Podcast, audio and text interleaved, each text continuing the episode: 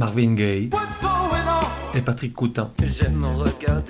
The Blaze et les Sex Pistols. Et Nina Simone, Jungle, Viagra Boys, Karen Dalton, Bertrand Belin, Guadaltejas, Prince, Les Stones, Arcade Fire, Edith Piaf, John Barry, Balthazar, Les Stooges, Toy, Fetoumac. Bref, tout un tas de vieilles gloires, de futures étoiles et d'illustres inconnus. Au-delà des genres et des époques, la voix des sillons, une autre façon d'écouter la musique.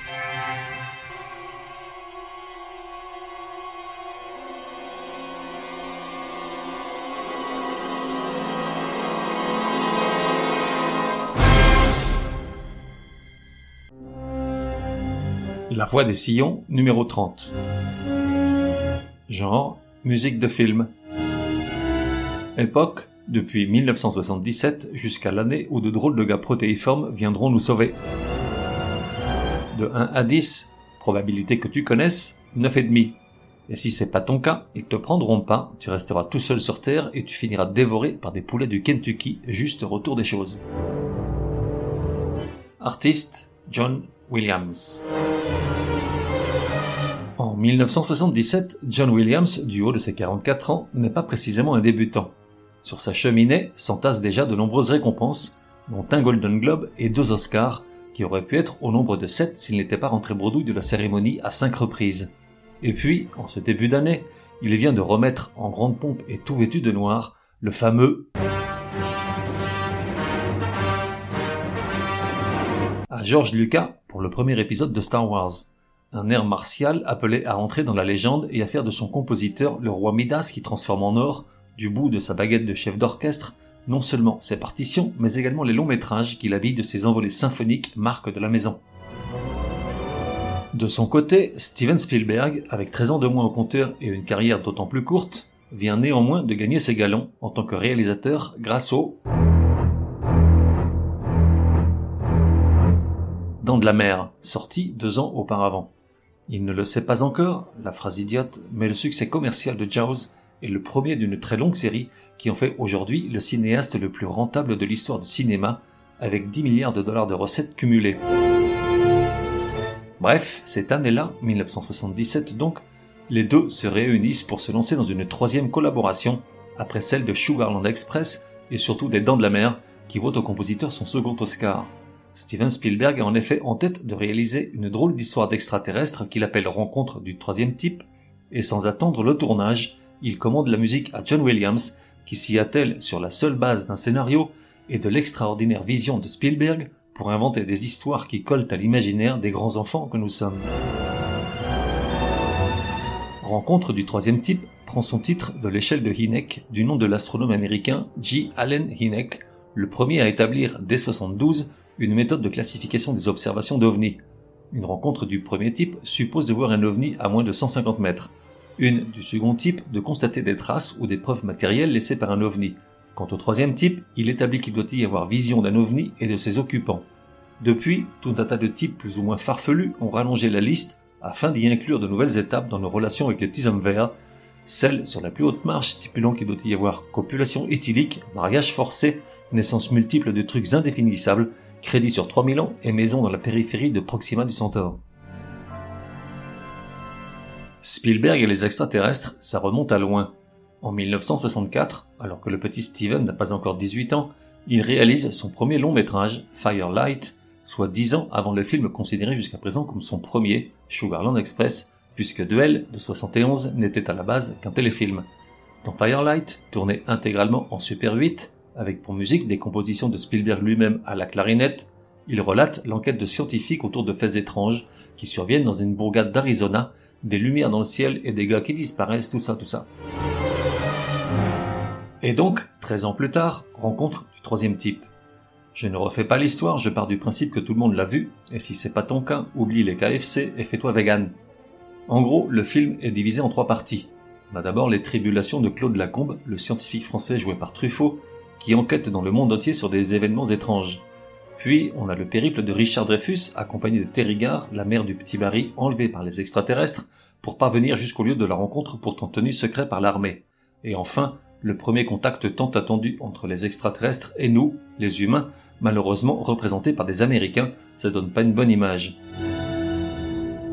Pendant les deux premières parties, John Williams fait du John Williams, rien à dire, avec ce qu'il faut de tensions angoissantes et de symphonies retentissantes, mais soyons honnêtes, si l'année d'après John Williams gagne l'Oscar pour Star Wars, alors qu'il est nominé pour les deux films, c'est que celle de rencontre du troisième type n'est simplement pas sa meilleure. Voici un petit collage d'extraits tirés de la bande originale, difficile de se souvenir à quelle scène ils correspondent.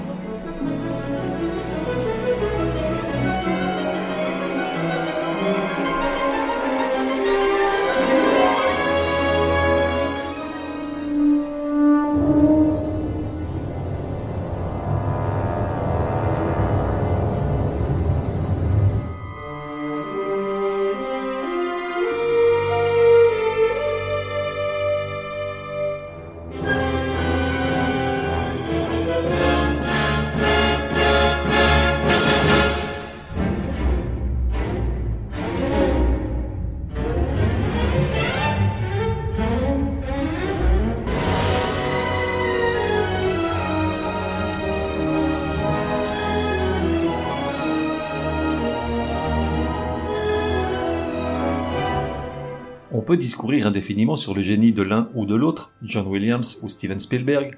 En réalité, si on se souvient parfaitement du film et surtout de la scène finale plus de 40 ans après, c'est grâce au génie de l'un et de l'autre, la vision grandiose de Spielberg quant au déroulement du contact, associée à la capacité inouïe de John Williams à appliquer les instructions entêtées du réalisateur.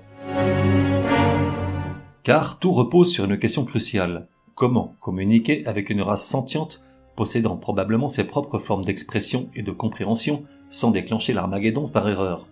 Par exemple, lui demander quel est votre but? est probablement inutile, et ce, quelle que soit la langue terrestre employée.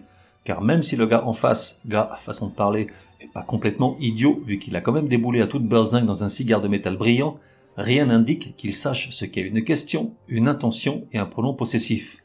Et puis, il est encore moins probable que la première saillie dialectique lâchée par le gars en question à l'aspect assez confus, le soit en mode Jens, main droite levée comme au tribunal, du style Slap me five, t'es rien, malgré que t'aies une totée de caïra chelou zival bolo, je viens en hep. Il vient peut-être en paix, mais s'il cause comme ça, il va vite prendre trois balles dans le paletot. Le film Premier Contact de Denis Villeneuve, 2016, est remarquable à cet égard.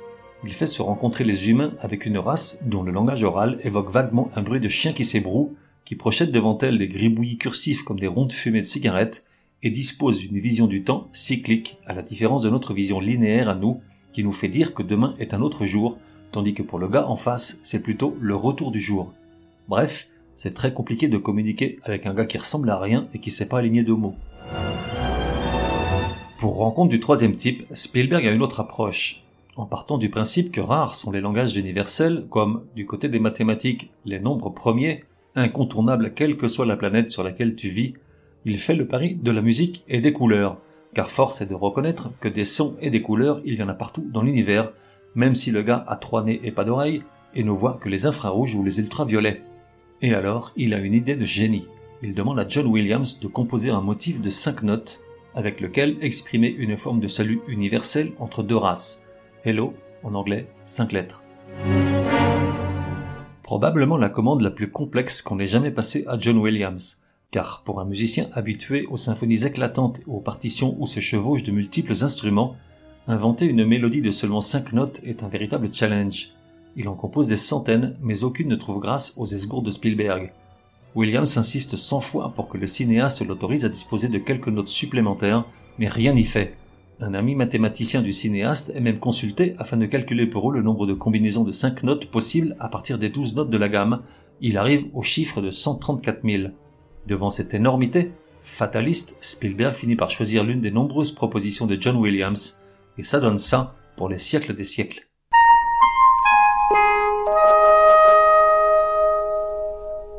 Dans le film, les scientifiques sont juchés sur une estrade, derrière un énorme synthétiseur et devant un panneau composé de spots rectangulaires de couleurs.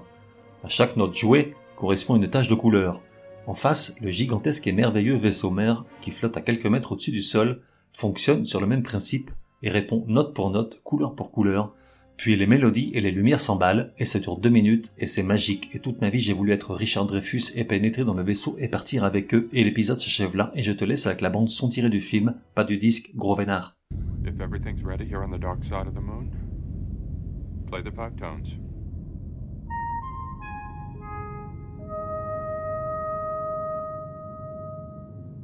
On se retrouve dans un prochain numéro de La Voix des Sillons. En attendant, café et à la messe.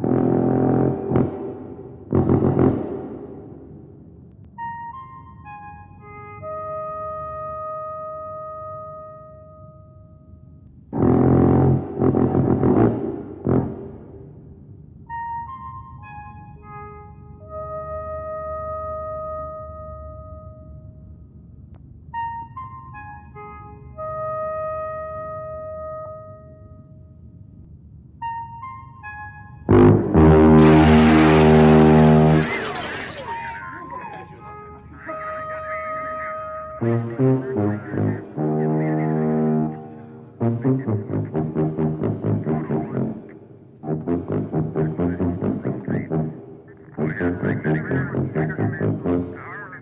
her six quavers, then pause. She sent us four quavers, a group of five quavers, a group of four semi-quavers. The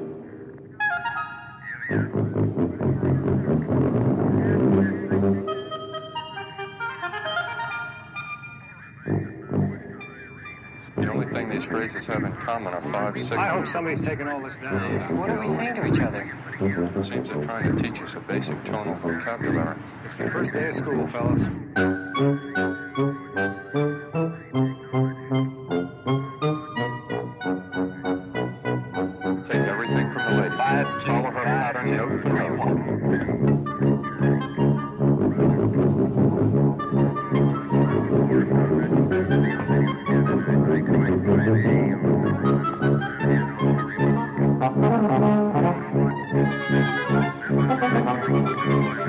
A translation airlock on their audio signal. We're taking over this conversation now.